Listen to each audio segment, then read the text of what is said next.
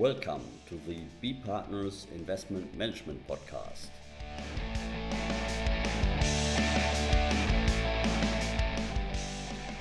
Today, BaFin updates the marketing FAQs.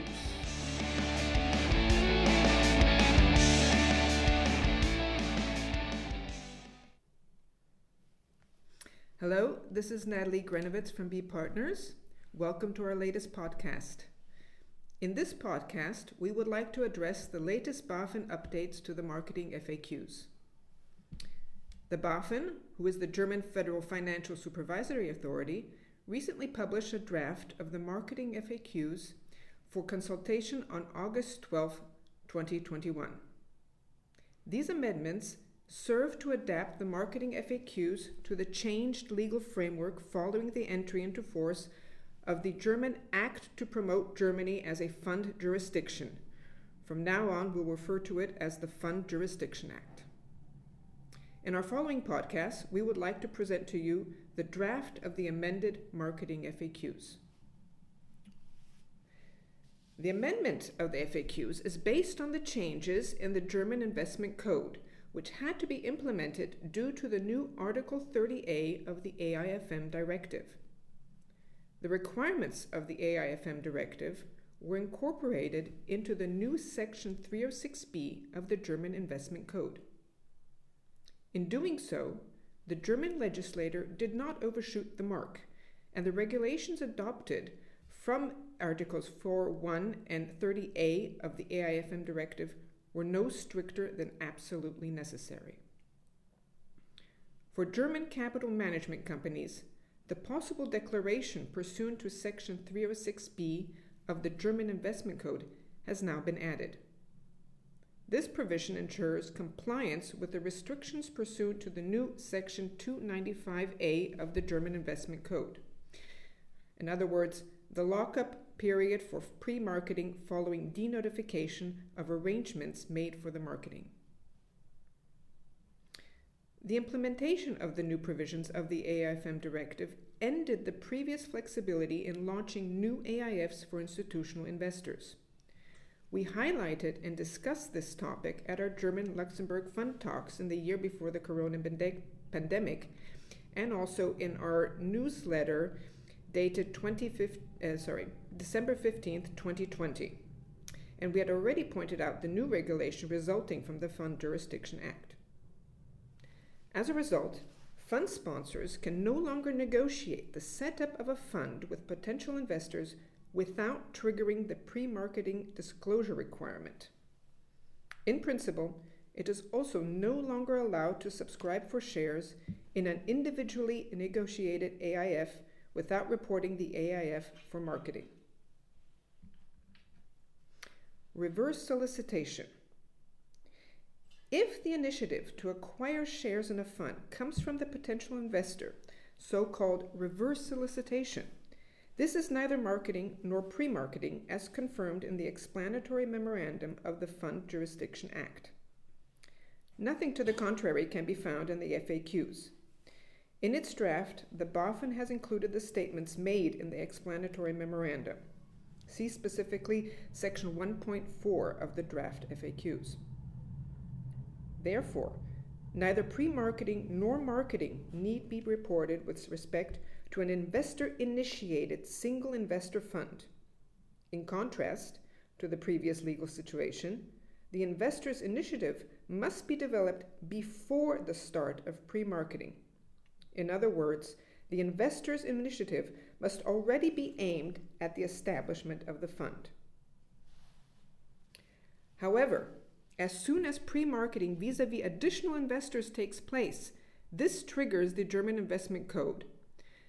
Also, with regard to an investor who has approached the AIFM on his own initiative. Any subscription within 18 months of the start of pre marketing, without exception, triggers the reporting requirement for pre marketing. Now, where does pre marketing end and where does marketing begin? The new section 1.1 of the draft FAQs addresses the distinction between pre marketing and marketing.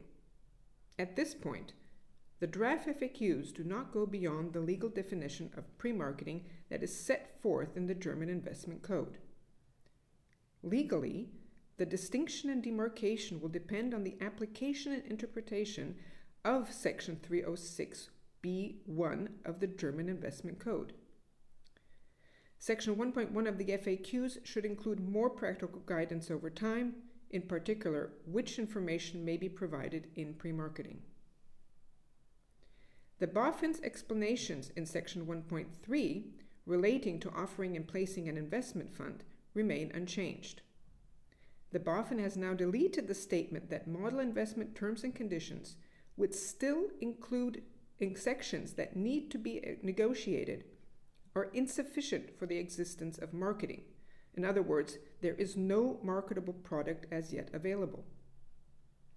The new version merely clarifies that the use of model investment terms with sections that still need to be negotiated may trigger the obligation to report pre marketing. The statement that the use of a specific fund name indicates marketing activity is now deleted from the draft FAQs. However, we assume that, from the BaFin's perspective, a named fund is still closer to marketing than a fund which is as yet unnamed. It must still be determined whether marketing is taking place because in such an event the obligation to report marketing must be observed. The examples on the distinction between marketing and non marketing are deleted from section 1.4. This deletion is logical since the activities in connection with an unfinished fund project are now regulated as pre marketing and the demarcation is regulated by law.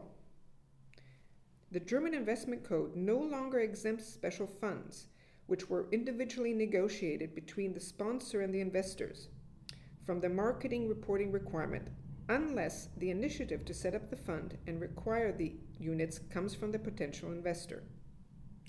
As we previously dis- discussed, this may be reverse solicitation. Now, who may report?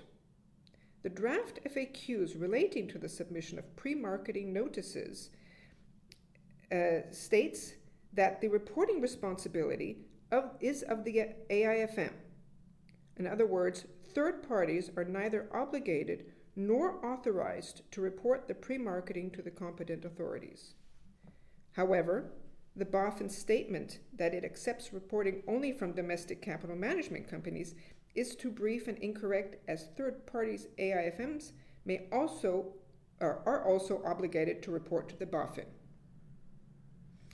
In conclusion, the update of the FAQs currently reflect only the changes in the legal provisions.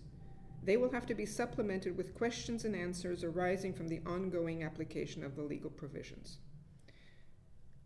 We hope this podcast has been informative, and please leave a comment or like down below.